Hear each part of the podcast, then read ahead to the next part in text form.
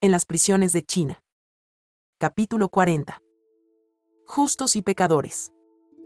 Nuestro Señor dijo en el Evangelio, no he venido a llamar a justos, sino a pecadores, MT 9, 13. Durante la Revolución Cultural en China, cumplí mi condena en diferentes campos de trabajo. Como ya relaté, Danzan estaba situado en un lugar muy remoto, donde era difícil acostumbrarse al clima. La temperatura variaba de menos 35 grados a 50 grados centígrados. Al igual que muchas personas, en la sociedad de entonces, la mayoría de los funcionarios de aquel campo eran fanáticamente hostiles a la religión. Estos guardias eran muy propensos a encontrar fallas, para luego atribuírselas a los prisioneros. Organizaban innumerables reuniones críticas que se centraban principalmente en sacerdotes, religiosas y fieles católicos. Personalmente, a mí me dieron el apodo de la militante, porque me habían sentenciado a 15 años de prisión y siempre me había mantenido firme en mi postura. En cada reunión de revisión, yo era un objetivo. Durante la revolución cultural era inevitable convertirse en víctima. En aquel momento, un sacerdote, el Min Sen, que era también de Shanghái, fue trasladado al mismo campo de trabajo. Era muy directo y confiaba en todos los que lo rodeaban. Cuando comenzó aquel vasto movimiento de crítica antirreligiosa, muchos prisioneros se apresuraron a ir a la oficina, alegando que el padre y yo habíamos cometido actos contrarrevolucionarios nuestro director general me convocó y me mostró cierta simpatía. La próxima reunión será para ti y Zen. Dado tu buen trabajo aquí durante muchos años, no quiero que te critiquen durante esta reunión. Puedo conseguirte un favor. Te perdonaremos si puedes decir algunas palabras en contra de Zen. De lo contrario, las críticas contra ti no harán sino aumentar en el futuro. Sabes que a veces los PRIcioneros se apasionan tanto que pueden ser muy violentos puedes estar segura de que tendrás que sufrir mucho. No me detuve, ni un momento, considerando aquella propuesta, y simplemente respondí, gracias por tu amable oferta. Me gusta, pero no puedo criticar a otras personas. En las prisiones de China. 154. Dejadme estar al lado de Zen y recibir las críticas de otros prisioneros. Con una sonrisa amarga, el oficial prosiguió, Umeiyu, pareces tener una adicción al sufrimiento y preferir caminos estrechos en lugar de rutas cómodas. Pronto se corrió la voz de la reunión de los grandes críticos. Pusieron pancartas y se instalaron micrófonos para intimidarnos. Por mi parte, intenté prepararme para todas aquellas amenazas. Desafortunadamente, la compañera que trabajaba conmigo en la clínica se convirtió en sal que se ha vuelto sosa y en lámpara que no da luz. Durante la reunión crítica se puso del lado de los individuos activos. No solo me maldijo, sino que también dio un paso adelante y me abofeteó, eres una impenitente. Sigues siendo una terca incluso ahora, con un estado mental que te hace negarte a cooperar con el movimiento de crítica. En aquel momento recordé la escena de Jesús frente a Poncio Pilato, que me ayudó a rezar así, oh Jesús. Ahora tú puedes descansar. Déjame que tome tú. Flagelación sobre mí. Tu corona de espinas ya te es demasiado dolorosa déjame servirme de este sufrimiento actual para llevar la corona de espinas en tu lugar, por unos momentos. En ese momento mi alma se llenó de paz y alegría. La compañera que me golpeó había sido religiosa durante muchos años. Ella realmente necesitaba mis sacrificios. De repente escuché una voz que gritaba, fuera violencia. El presidente Mao ha dicho, solo debates y no peleas. Era la voz de una catecúmena, con la cual había hablado en el hospital del campo de trabajo. Una vez ella me había preguntado, ¿conoces mi historia? Yo era una mujer de mala vida y pequé mucho. Ahora que he visto la caridad de los católicos, me gustaría ser católica. ¿Me aceptaría tu iglesia, a mí, una pequedora repugnante? Y entonces yo empecé a contarle la historia de María Magdalena en el Nuevo Testamento. Jesús vino por los pecadores, no por los justos. Dios te perdonará, desde luego, si te arrepientes. D. Hecho, todos somos pecadores. Dios no mira el pasado. Busca peniten. Tes, ya sean ladrones, asesinos o mujeres de mala vida. Dios solo mira el presente. Como ya tienes la intención de creer en Él, empieza a vivir según la moral de la Iglesia Católica. Aquella mujer tuvo el valor de detener el comportamiento insensato de la monja apóstata. ¿No era este un buen ejemplo de la imitación de Santa María Magdalena? Justos y pecadores. 155. El Min Sen y yo no tuvimos respiro durante aquella reunión. Los prisioneros iban llegando uno tras otro, cada uno más frenético que el anterior, y los participantes de aquel acontecimiento sumaban unos 400 o 500. Los gritos y las maldiciones eran ensordecedores. Afortunadamente, yo no prestaba atención a sus palabras. Los comparé con una simple compañía de actores. La vida era como una obra de teatro. Como Dios quería que desempeñara aquel papel, procuraba representarlo bien. Todo coopera al bien de los que aman a Dios, Rom 8, 28. Qué bendición poder ofrecer todo aquello a Dios. Después de cada reunión crítica, me encerraban en una habitación oscura. Las comidas de los prisioneros eran de por sí muy exiguas, y ahora encerrada aquí, solo llegaban dos veces al día. Estos alimentos eran casi imposibles de tragar.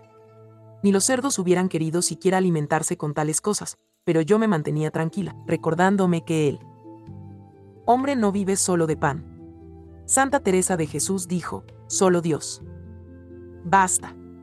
Dios estaba conmigo todos los días, en aquella habitación oscura. Él, que es todopoderoso, todo lo sabe y todo lo puede. ¿Qué más necesitaba? Y el tiempo se me pasaba rápidamente.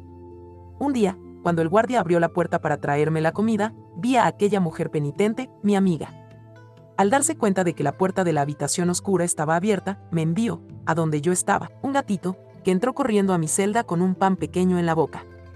No pude dejar de ponerme a llorar, pensando, mi amiga. Tú trabajas tantas jourras todos los días. ¿Cómo necesitas tú misma esta comida? Y, sin embargo, me has guardado este precioso pan. ¿Cómo podría aceptar un regalo tan hermoso de tu parte? Por otro lado, admiro tu inteligencia. Sabías que el gobierno más duro no castigaría a un gatito, así que me lo has mandado para que haga lo que tú tienes prohibido hacer. En este sentido, también debo hablar del carácter inteligente y amigable. De este gatito. Por lo general, yo atendía pacientes hasta altas horas de la noche. Cuando el gato escuchaba mis pasos, donde quiera que estuviera, inmediatamente corría hacia mí, como si fuera mi escolta. En las noches frías, cuando faltaba el calor y sentía mi cuerpo casi helado, él se acurrucaba en mis mantas, compartiendo el calor de su cuerpo conmigo. Por extraño que parezca, el gato nunca fue amigable con la monja. Yo había. En las prisiones de China. 156. Escuchado las historias de San Francisco de Asís y de San Antonio, que se habían vuelto amigos de pequeños animales. Me encontraba lejos de la santidad de tales modelos, pero tal vez el gatito seguía siendo un signo del cuidado que Dios tenía por mí. Más tarde supe que después de dejar el campo de trabajo, el gatito seguía yendo mucho por la sala, y murió poco después. En cuanto a la mujer arrepentida, terminó siendo bautizada y murió siendo cristiana. Dios la recompensará en la vida eterna. La monja caída regresó a Shanghái después de abandonar el campo de trabajo. Me dije Ron que se sometió a una cirugía de emergencia en el hospital por un dolor abdominal intenso y murió al día siguiente. Yo he confiado su alma a la divina misericordia.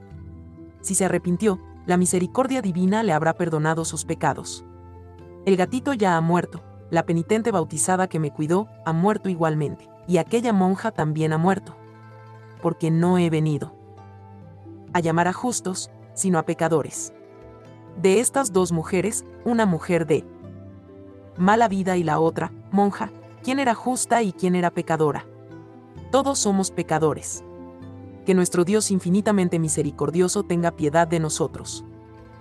157.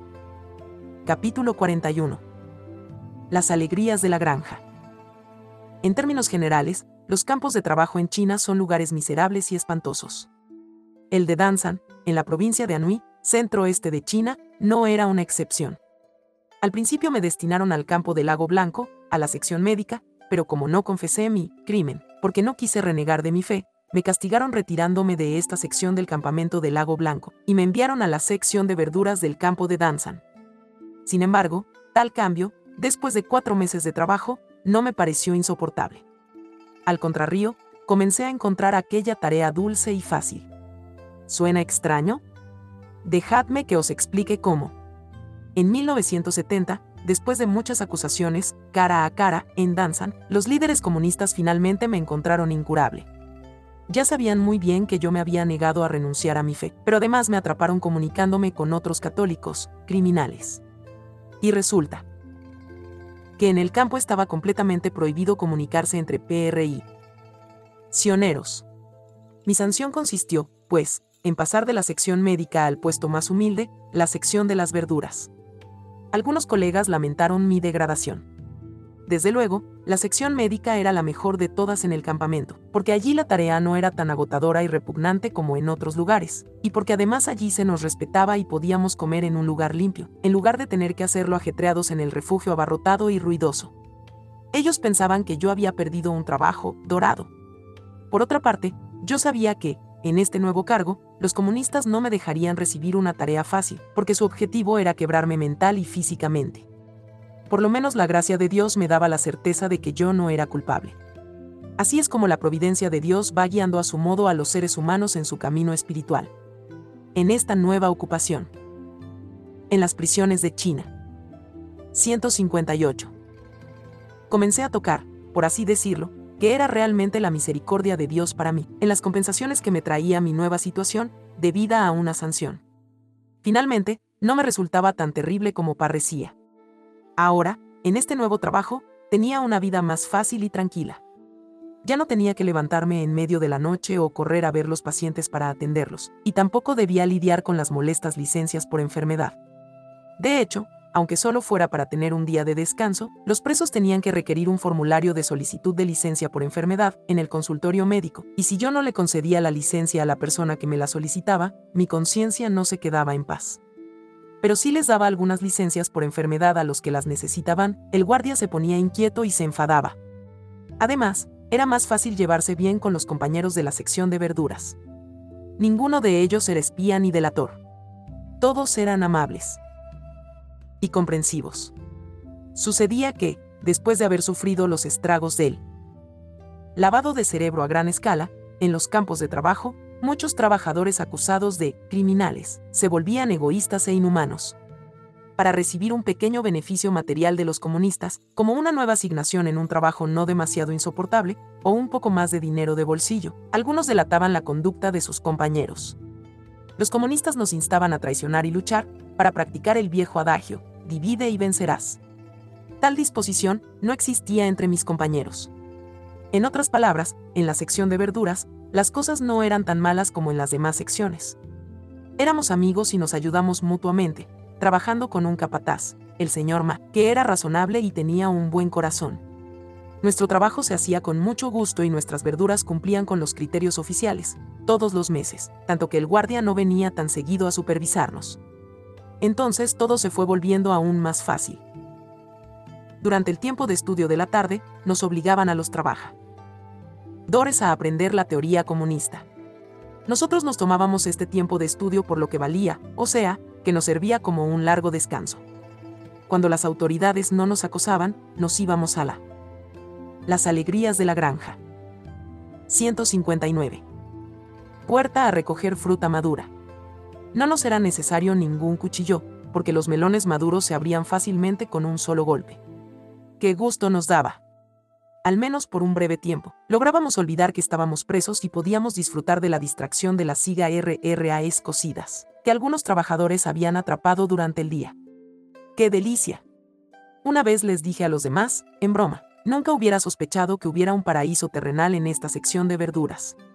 Un proverbio chino dice, después de tres años de mendicidad, nadie aceptaría el trabajo de oficial. Yo solo llevo aquí tres meses, y, desde luego, no me gustaría volver a mi trabajo médico. Fue el primer gusto de la finca. Sin embargo, como era nueva en el trabajo, cada vez que me daban una nueva tarea, era muy incompetente. No sabía plantar verduras, ocuparme de los insectos o recoger verduras ya a tiempo. ¿Cómo tenía que ser por? Lo menos útil para algo, me resultaba mejor realizar la simple tarea de llevar dos barriles de fertilizante, según una antigua práctica de los agricultores chinos. Para llevar el fertilizante sobre los hombros, la única herramienta que se requiere consiste en dos barriles conectados por una barra de madera, apoyada sobre los hombros. Como yo no era fuerte, elegí un par de barriles pequeños. Algunos trabajadores mayores se mostraron muy comprensivos. Encontraron retazos de ropa y algodón para coser una charretera, de modo que pudiera proteger la piel de mis hombros, salvar mi camisa y sufrir menos por esta tarea. Me trataban como a su hermana pequeña. Cuando notaron que mis sábanas estaban muy sucias, se sorprendieron, ¿cómo puede ser? Tú, una enfermera. ¿No sabes que a los médicos les gusta la limpieza? Mira tus sábanas, que sucias están. Y aunque tenían sus propias tareas que hacer, también se encargaron de lavar mi edredón y mis sábanas. Para ser honesta, me da vergüenza que los lecto. Res sepan que, habiendo sido malcriada en mi casa, nunca había lavado. Nada, ni siquiera un pañuelo, hasta el día en que me arrestaron. Pero en el campo de trabajo, todo el mundo tenía que lavar su propia ropa y sábanas. Deshacerme la colcha, lavarla y coserla me resultaba un misterio. Descubrir que yo era la única en la sección que no sabía cómo hacerlo. En las prisiones de China. 160. Me hizo sentir que no valía nada y me puse triste. Sin embargo, teniendo en cuenta que muchos sacerdotes y fieles estaban en la misma angustia que yo, al final, ¿no tenía alguna razón para sentirme disculpada? Me ponía a pensar en los sacerdotes que me eran familiares y que también estaban en campos de trabajo. Se habían dedicado a Dios, como el P. Vincent Chu, que provenía de una familia rica y digna, o el P. Yen, que se estaba quedando ciego. Estaban en las mismas dificultades. Igual que yo, no sabían cómo hacerlo. Sus sábanas probablemente estaban tan sucias como las mías, pero eso poco importaba, porque sabían cómo enfocar sus esfuerzos en mantener sus almas limpias. Sé que esta pequeña excusa no podría usarse para disculpar mi torpeza. No voy a presumir de la suciedad de nuestras ropas, pero el hecho es que consideré mi prioridad el mantener mi fe y ofrecerme completamente a Dios. Ninguna comodidad. Debía tomarse en consideración. Aún así, después de lavar y secar mi edredón al sol, olía bien. Me resultaba tan agradable que mi sueño era particularmente dulce, una noche acogedora y encantadora. Me sentía agradecida por un gusto, que el dinero no podía comprar. Mis compañeros de trabajo eran realmente muy amables y querían hacer más. Un día uno me dijo, una vez, en el pasado, cuando todavía estabas en la sección médica, una trabajadora amable, viendo tus dificultades, te ayudó a lavar algo de ropa. Pero después la reprendieron por haberse dado aquel trabajo, y por eso ya no lo hizo más. En cambio, la sección de verduras era un rincón olvidado para los guardias. Mis compañeros tenían libertad para ayudarme y no se privaban de hacerlo. Lavaron toda mi ropa pesada de invierno y se reían cuando encontraban que yo había sellado con cinta adhesiva los agujeros de algunas prendas. Ellos los remendaron con piezas adecuadas. Por mi parte, les agradecía sonriendo, gracias por hacer tanto por mí, ahora veo que era necesario. Que los comunistas me trasladaran a esta sección de verduras. Si no lo hubieran hecho, las pulgas me seguirían acechando y saliendo de mi ropa sucia. Francamente, me gusta mucho estar cerca de vosotros y no quiero volver a la sección médica. Este fue mi segundo gusto en la granja.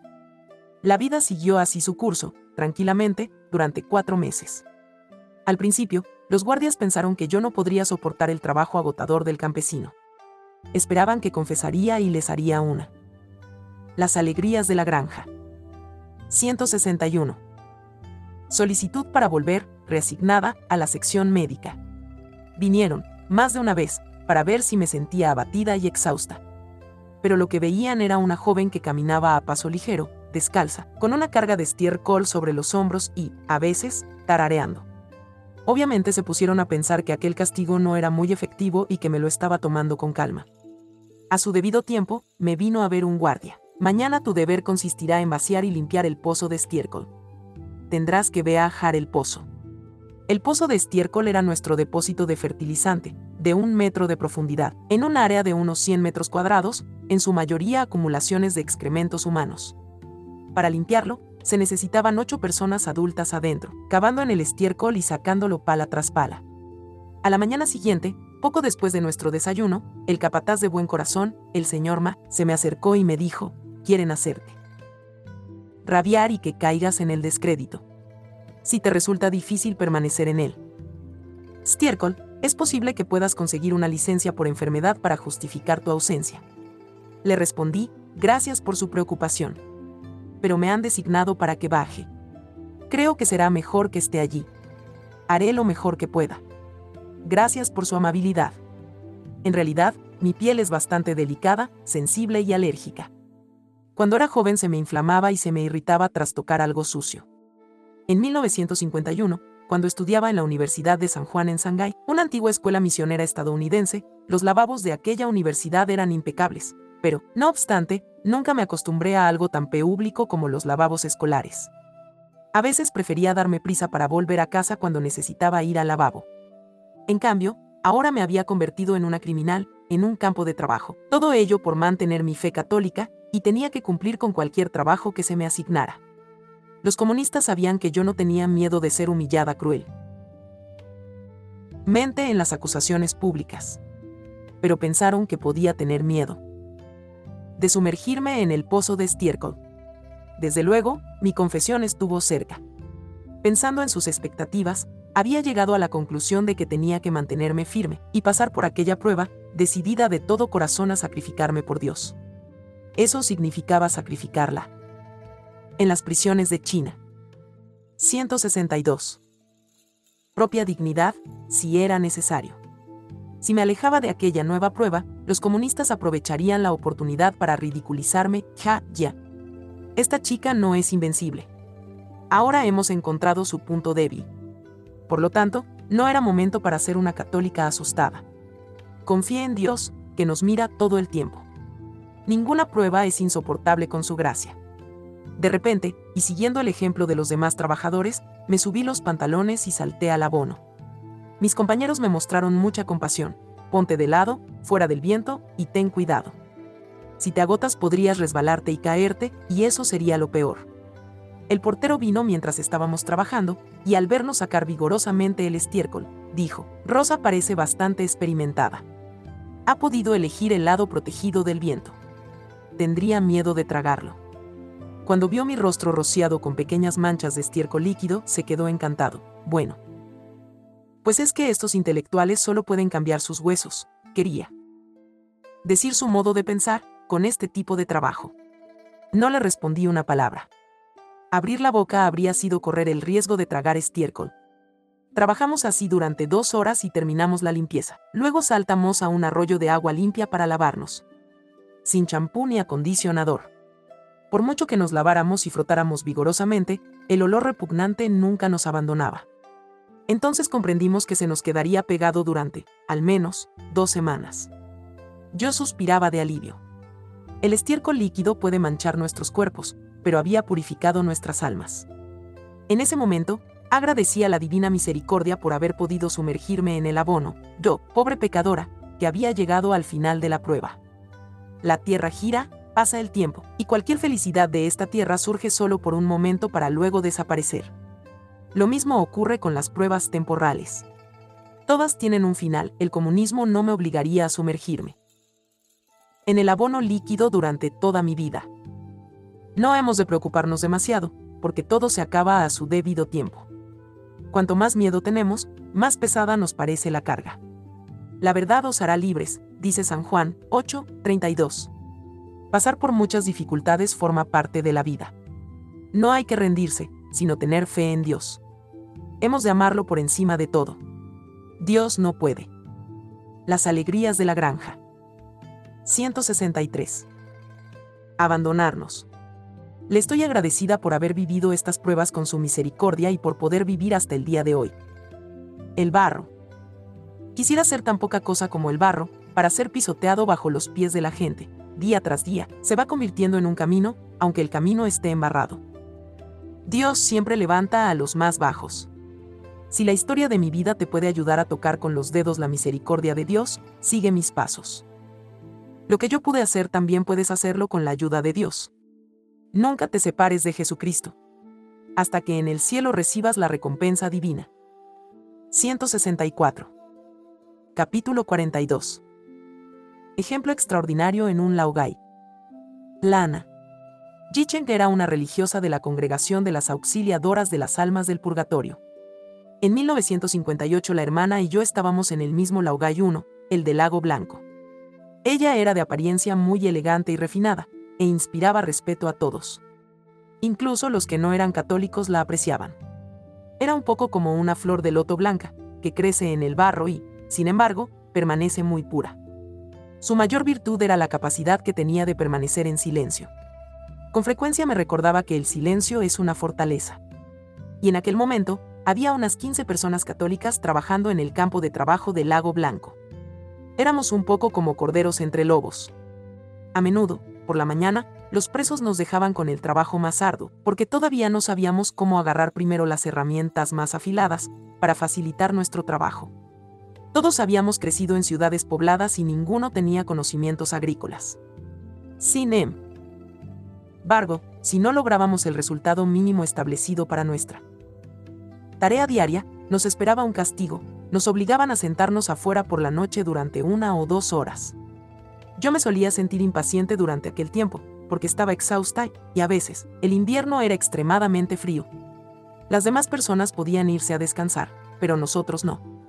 La hermana, muchas veces, me invitaba a rezar más en esos momentos y a ofrecer penitencia adicional por nuestros propios pecados y los de los demás. En 1962, la hermana y yo fuimos sacadas del campo del Lago Blanco y conducidas al campo de Danzan. A ella la transfirieron a otro equipo, luego de cumplir su condena de siete años. El gobierno había promulgado una ley por la que, aunque ya hubiéramos cumplido nuestra. Uno de los campos de trabajos forzados establecidos por el poder maoísta fueron llamados laogai. Ejemplo extraordinario en un laogai. 165. Condena, Todavía no podíamos volver a casa, sino que teníamos que quedarnos aún en el campamento. Los post-prisioneros recibían un salario mensual muy bajo, alrededor de 2 dólares estadounidenses, y se les permitía visitar a sus familias cada dos años durante una semana. Así sucedió con Lana. Gichen. La hermana estaba en un equipo de post-prisioneros cercano al mío. Como he mencionado anteriormente, el campo de Danzan era famoso por su espíritu antirreligioso. Aunque la hermana observaba las reglas con mucho cuidado y trabajaba muy duro, los responsables le causaban todo el tiempo dificultades. La odiaban solo porque no quería renegar de su fe. De hecho, designaron a una persona para que la vigilara e informara diariamente de ella a la oficina. Aquella persona no estaba obligada a realizar ningún trabajo físico, sino que su deber se resumía en hacer este informe. Si la hermana guardaba silencio, se la consideraba una jai. Hipócrita, porque se negaba a admitir sus faltas. Si hablaba con alguien, se sospechaba que estaba usando a los demás. Hiciera lo que hiciera la germana, su conducta era siempre motivo de reprensión. Así, pasó a ser un objetivo en cada una de las reuniones críticas. El P. Min Sen, Lana, Jichen y yo nos encontramos cuatro veces en la misma enorme y aterradora reunión de críticas. Quienes nos acusaban habían hecho algunos grandes y horribles dibujos de nosotros, que algunas personas sostenían ostensiblemente durante la reunión. También usaban altavoces, cuyo volumen nos hacía pensar en un ensayo del fin del mundo. Nosotros procurábamos estar tranquilos, sin mostrar expresión alguna de miedo u odio. Para mi sorpresa, continuaron persiguiendo a la hermana cuando regresó a su equipo. Una noche, el líder comunista organizó una reunión con el tema, divulgación del verdadero rostro de nuestra enemiga, Ji Chen. Todos los encarcelados tenían visiblemente miedo. Sabían muy bien que Jicheng era la mujer más amable entre ellos, que les ayudaba.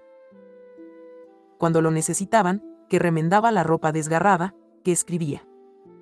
Cartas para los que no sabían escribir, etc. Nunca se quejaba ante los que la maltrataban, al contrario, trabajaba para amarlos. Pero, mucha gente se había vuelto cobarde y tenían miedo, bajo la presión comunista, por lo que acababan obedeciendo las órdenes del jefe y gritando sin parar. En las prisiones de China. 166. Terminemos con el lobo disfrazado de cordero, Dichen. Terminemos con el zorro, Dichen. En ese momento, cuando el guardia sintió que la hermana seguramente iba a apostatar ante tanta presión, le preguntó, ¿todavía sigues creyendo en Dios? Y escuchó la respuesta, clara y firme, sí. Enfadado, ordenó a algunas personas que ataran las manos de la hermana a la espalda con una cuerda, que luego pasaron por el cuello y, así, la amarraron a la parte superior de una viga. Semejante castigo jamás había sido ejecutado en un campo. Y resulta que ahora, en estas circunstancias incluso amenazaban con matar a una religiosa, ferviente católica, que no había hecho nada malo, como bien sabían todos los presos. De repente pareció que la tierra dejó de moverse. Todos contuvieron la respiración, ¿qué pasaría? Después de un rato, el guardia volvió a preguntarle, ¿lo has pensado bien? No queremos matarte. La hermana no respondió nada. Unos cinco minutos después, una persona se acercó al guardia. Le dijo, que el rostro de la hermana estaba extremadamente pálido y que estaba a punto de desmayarse. Si no la desata seguramente morirá pronto, agregó. El guardia tuvo miedo de que la hermana muriera ahí mismo y ordenó que la desataran.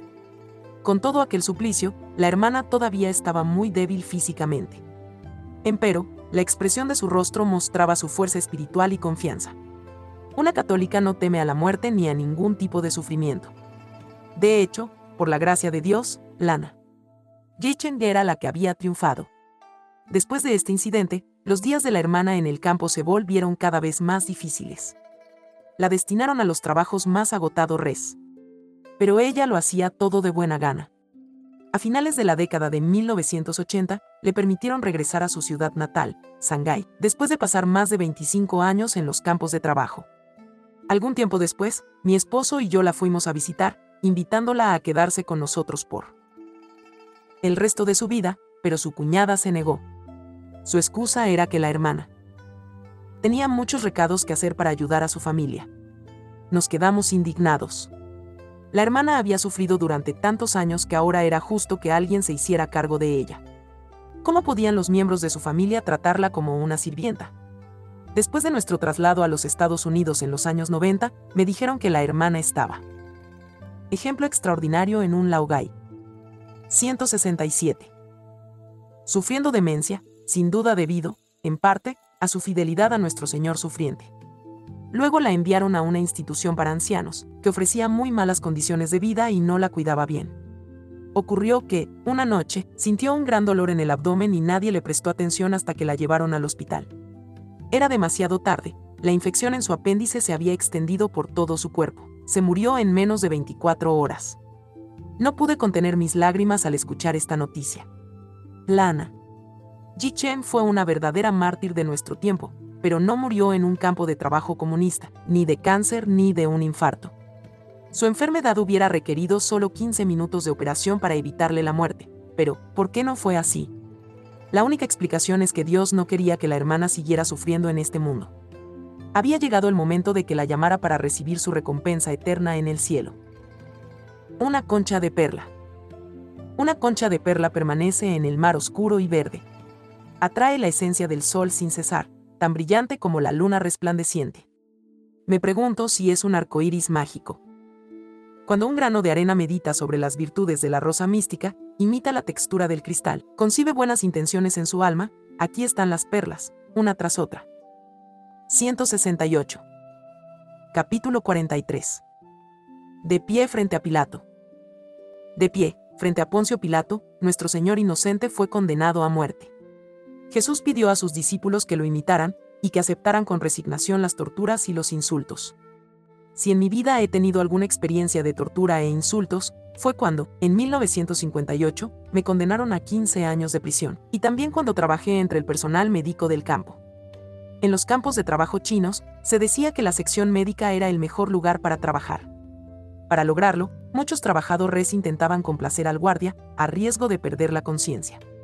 A mí me obligaron a trabajar en la sección médica durante 20 años, de los 26 que estuve detenida. Recuerdo mis días en prisión, y no diría que fueron fáciles. Allí la vida era más bien precaria. En la sección médica, solo teníamos medicamentos y equipos deficientes. Asumir la responsabilidad de la vida de 200 o 300 trabajadores, no. Era cosa fácil.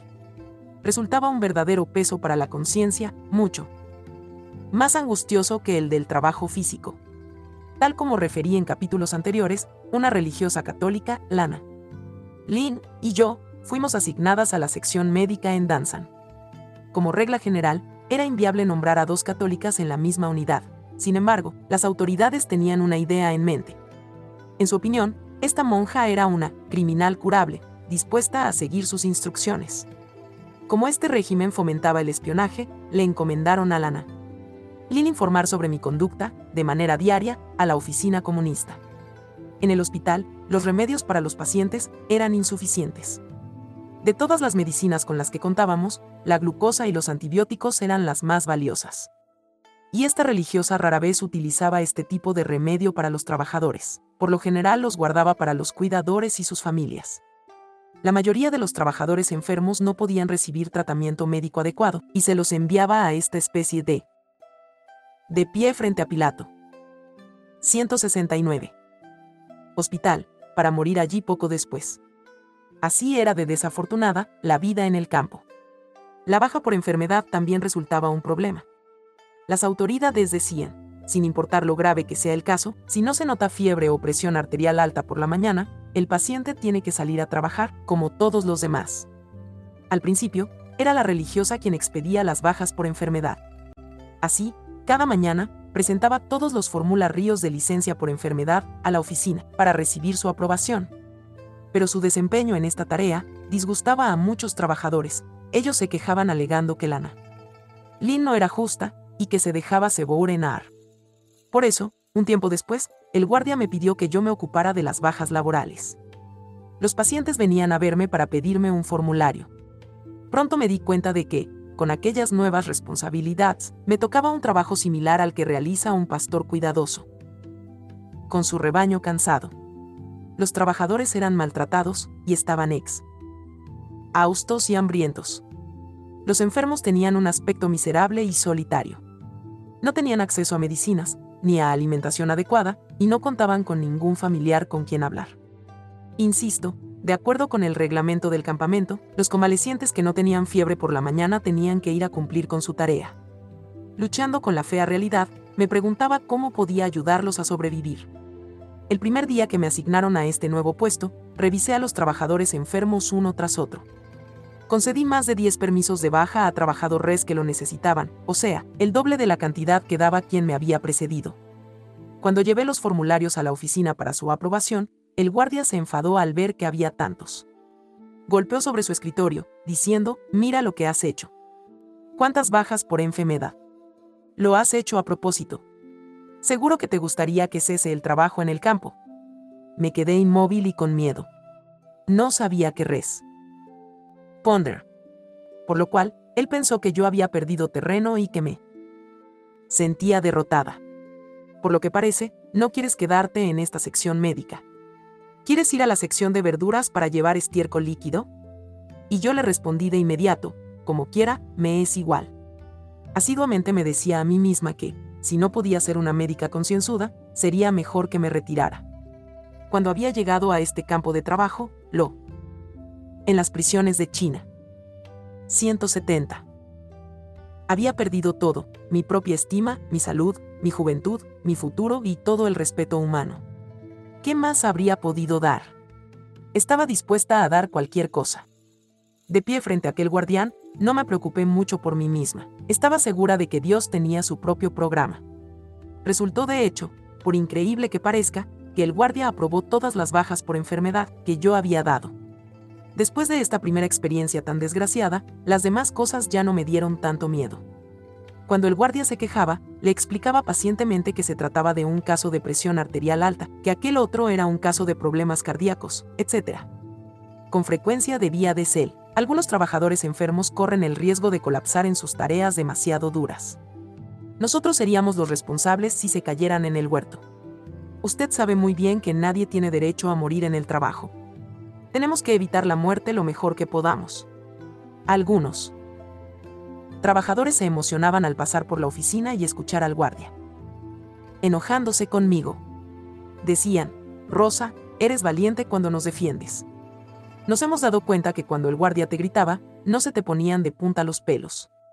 Incluso hablaban entre ellos, refiriéndose a mí, debe haberse comido la vesícula biliar de un leopardo.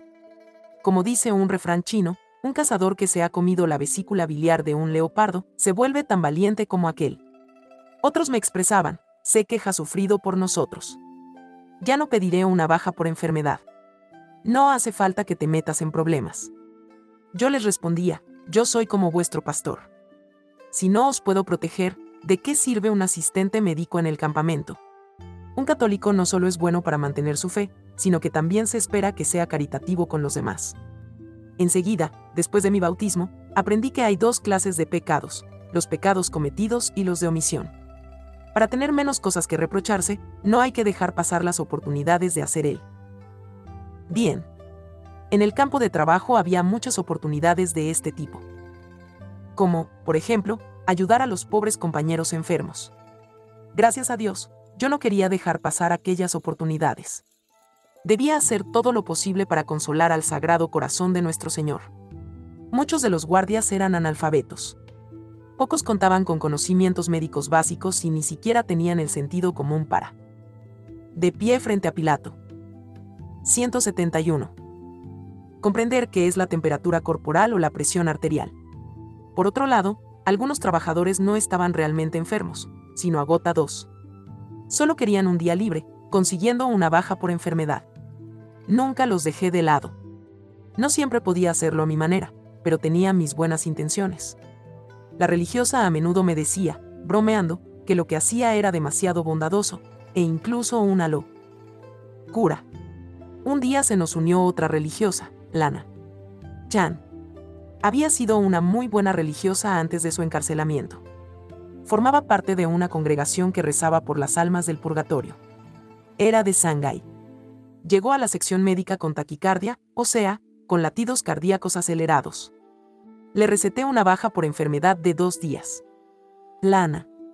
Lin, que estaba cerca, me gritó, ¿así que no has aprendido nada? ¿No tienes miedo de las consecuencias? ¿Cómo te atreves a dar una baja de dos días tan fácilmente? ¿No sabes que es una monja católica? No te das cuenta que van a sospechar. Y se fue a la oficina. Después, un guardia llegó con ella en menos de cinco minutos me preguntó sin rodeos, ¿por qué Chan no ha ido a trabajar? A lo que respondí, porque sufre de taquicardia. Es un problema cardíaco grave y si no lo solucionamos yo seré la responsable. Pero él no desistió, que alguien haga otra revisión. In. Inmediatamente vino otro médico, que parece que no tenía una opinión. Muy favorable de Lana. Lin. Conocía su lengua afilada. Tampoco tenía muy buenas habilidades médicas, cosa que imposibilitaba un diagnóstico correcto. Después de escuchar mi descripción de la enfermedad de Chan, asintió con la cabeza y dijo, bueno, en teoría, debido a su problema cardíaco, habría que asignarle diariamente solo tareas ligeras. Y así se acabó otra crisis. En otra ocasión, una trabajadora se desmayó de agotamiento en un campo. Inmediatamente le di una inyección, poniéndole 4 centilitros de glucosa líquida. Tomé un carrito para llevar a la paciente a un lugar seguro. Todo esto era arriesgado, pues no podía usar la glucosa sin el permiso de la religiosa. No obstante, tenía una buena excusa.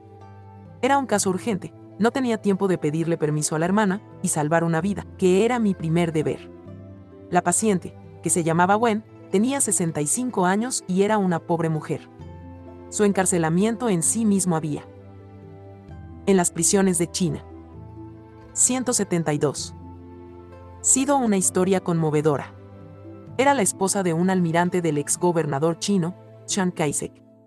En vísperas de la toma del poder por parte del Partido Comunista, en China continental, abril de 1949, el antiguo gobierno nacionalista había huido a Taiwán. Así, el almirante le pidió a Wen y a su hijo que lo acompañaran allí, pero Wen vaciló. Ella era reacia a dejar las pocas propiedades inmobiliarias que tenían en Shanghái. Era un dilema terrible, en una situación en la que se trataba de una cuestión de vida o muerte. Finalmente, el esposo se fue, pero Gwen y su hijo se quedaron en Shanghái. La ciudad fue ocupada por los comunites en mayo de 1949. Al año siguiente, el esposo de Gwen envió un agente a la costa china ocupada para llevarse a su familia a Taiwán. Pero, una vez más, su esposa e hijo se negaron a dejar la ciudad natal.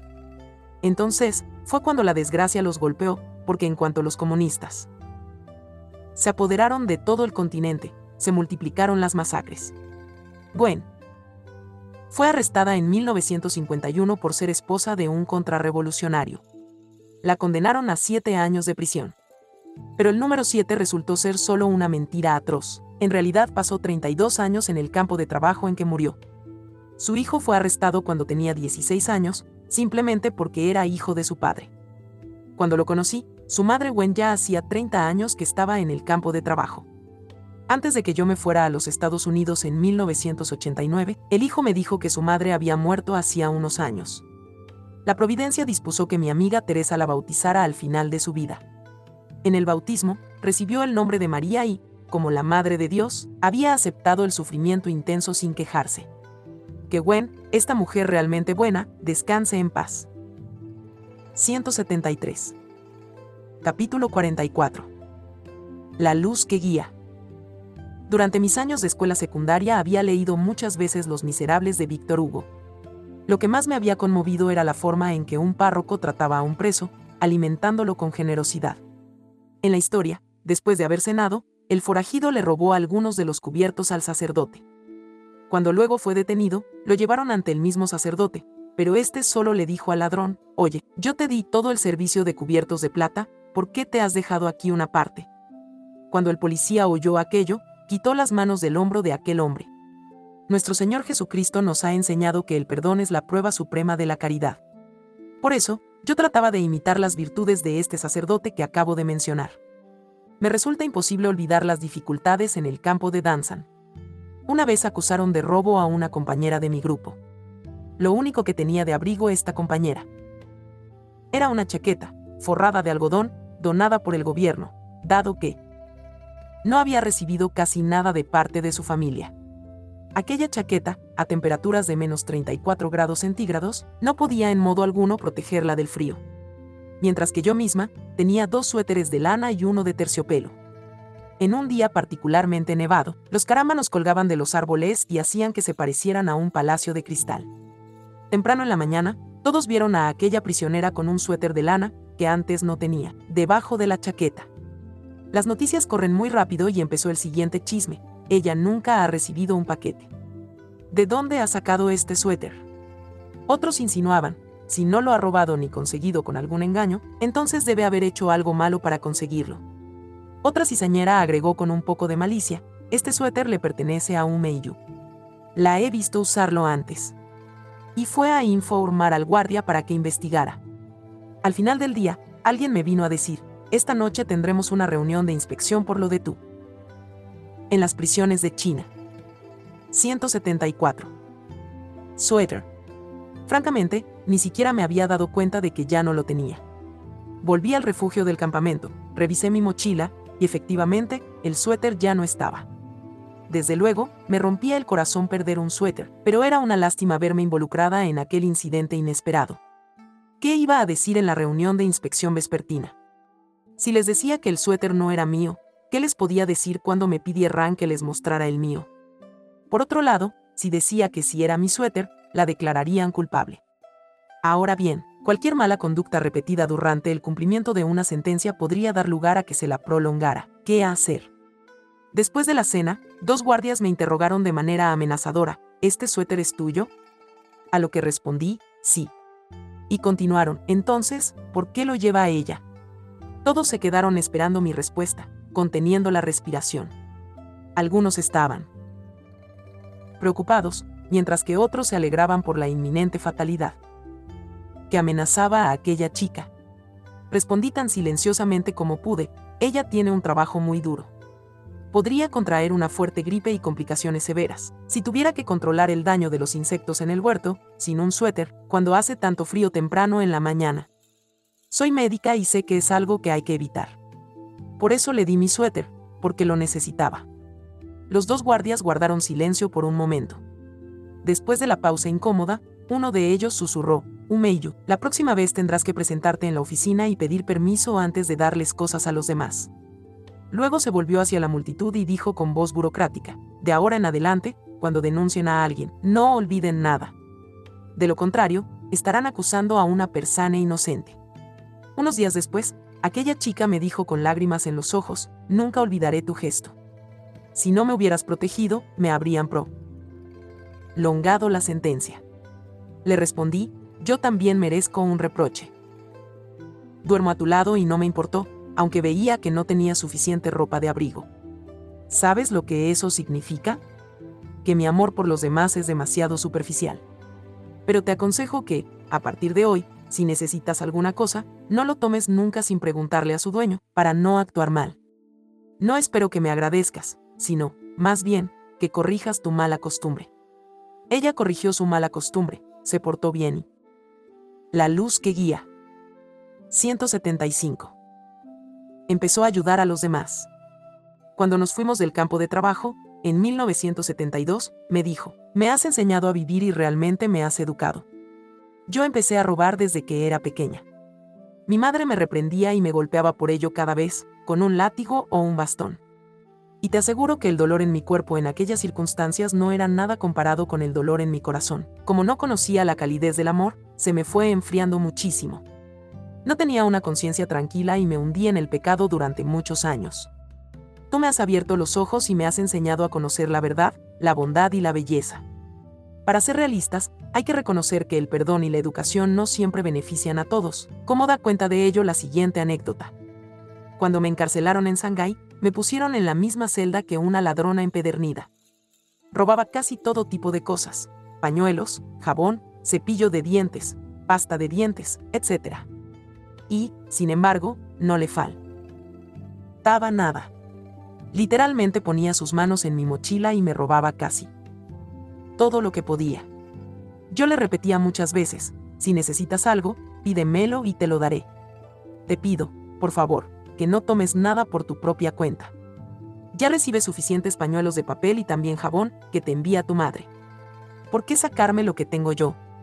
Ya te puedes imaginar lo molesto que me resulta perder mis cosas, que, en sí mismas no valen mucho, pero a veces un pañuelo de papel vale más que un billete de 10 dólares. Pero por desgracia, no cambiaba. Su pena de prisión se le fue extendiendo varias veces, y no la pusieron en libertad hasta muchos años después. Regresó a casa, se casó y tuvo dos hijos que, como era de esperar, imitaron a su madre. Por eso también ellos fueron encarcelados en varias ocasiones. Los fundamentos de su pecado habían pasado a la siguiente generación. Resulta un terrible crimen perpetuar los propios pecados en los hijos. Aquella noticia me puso triste. Hace poco me enteré que, a fin de cuentas, esta familia ha llevado una vida muy desdichada. Ser ladrón no nos hace ricos ni felices. Dios recompensa a los que hacen el bien, no solo en el cielo, sino ya en esta tierra, y castiga a los que hacen el mal, incluso en este mundo. 176. Capítulo 45. Un íntimo amigo. Incluso entre miles de amigos, es difícil encontrar una verdadera alma gemela. Estoy segura de que mucha gente comparte esto que digo, Encontrar un verdadero amigo se ha convertido en un verídico problema en este mundo materialista, aunque entre los católicos este problema encuentra rápidamente una solución. Dios nos ha dado a cada uno de nosotros un ángel de la guarda que, de hecho, es nuestro íntimo amigo, pues permanece con nosotros día y noche. Un año después de mi arresto, el gobierno me sometió a un régimen de aislamiento, en un intento de hacerme sucumbir a su ideología diabólica. Aislar a una persona significa encerrarla en una habitación oscura, sin nadie con quien hablar, sin poder leer, por supuesto, sin televisión ni radio. El objetivo consiste en hacer reflexionar a la persona sobre sus faltas, con paredes desnudas como horizonte. Yo era una joven activa, a la que le gustaba la música, el cine y el aire libre. Cuando me encerraron. En aquella habitación oscura, me sentí perdida. Todo lo que podía hacer era pedirle a Dios que me ayudara. Me resultó una bendición tener a mi ángel de la guarda, como compañero día y noche. Durante los seis meses de aquel encierro, me comunicaba a menudo con él. Cuando luchaba entre la perseverancia y la rendición, él me recordaba, estás representando tu papel en este teatro de la vida y estás escribiendo tu propia history. Formas parte del cuerpo místico. La iglesia triunfante en el cielo te está mirando e intercede por ti. La iglesia militante se preocupa por los testigos de Dios que sufren persecución las almas del purgatorio te están mirando, y rezan para que perseveres y ofrezcas tus sufrimientos por su propia liberación. Bajo la guía de mi ángel, sentí que Dios estaba siempre conmigo y que yo estaba unida a su iglesia. Cuando me distraía durante la oración, le pedía a mi ángel que la perfeccionara antes de ofrecérsela a Dios. Cuando caía en algún pecado, le pedía que despertara a mí. Un íntimo amigo. 177. Contrición. Desde entonces, mi ángel de la guarda se convirtió en mi íntimo amigo. Siguiendo este mismo tema, también me gustaría relatar un incidente. Era 1975, había cumplido mi condena de 15 años, y estaba trabajando en una granja especializada en el cultivo de té. Un día, a las 8 de la mañana, estaba subiendo la colina para comprar té. El camino era sencillo y parecía imposible perderse. Solo tardé media hora en cruzar la colina. En cambio, en el camino de vuelta, Dos horas después de haber salido, todavía estaba caminando. Me había perdido en el campo. Veía que se iban sucediendo las colinas. El camino se me fue haciendo cada vez más estrecho. Al principio estaba bastante tranquila, porque tenía mucho tiempo. Pero cuando se puso el sol me preocupé, me cansé y tuve hambre. Como no tenía nada, lo único que podía hacer era sentarme en una piedra y rezar el rosario. Soplaba un viento frío y los lobos aullaban. Si me atacaban, estaría indefensa contra ellos. Morir de aquella manera. Realmente no tenía ningún sentido, y entonces fue cuando busqué la ayuda de mi ángel pidiéndole que me sacara de aquella situación. Unos 20 minutos después, se me acercó un hombre. Se sorprendió de verme y me dijo con mucha amabilidad, ¿cómo es que estás aquí a esta hora del día? Hay lobos o ladrones que vienen aquí de noche. Será mejor que bajes la pendiente y verás un camino que te llevará a la finca de té. Si aquel hombre no hubiera aparecido, seguro que me habría muerto en la colina. Todos estos años he invocado a mi ángel de la guarda para que interceda por mí. Y nunca me hizo falta un despertador cuando tenía que levantarme temprano por la mañana para tomar un avión o ir a misa. El día antes le rezo a mi ángel de la guarda y siempre he escuchado lo que le pido. Os sugiero que lo probéis. Tomemos a Fátima como ejemplo. Sé que Portugal tiene su propio ángel de la guarda, que se apareció a los tres pastecitos y les enseñó a rezar. Imagino que China también tiene su propio ángel de la guarda. Lee. Rezo todos los días para que nunca olvide a la iglesia perseguida en mi tierra natal. Rezo por los que son perseguidos injustamente por motivo de la justicia, para que la iglesia católica florezca pronto en China y que, en las prisiones de China. 178. Los católicos puedan servir a Jesucristo en completa libertad. Ángel de la Guarda, ruega por nosotros. Para el mes de noviembre. El fuego del purgatorio impetuosamente, todas las almas esperan ansiosamente, no cesan las oraciones, y prosiguen las expiaciones. Nuestra Señora nos espera en el cielo,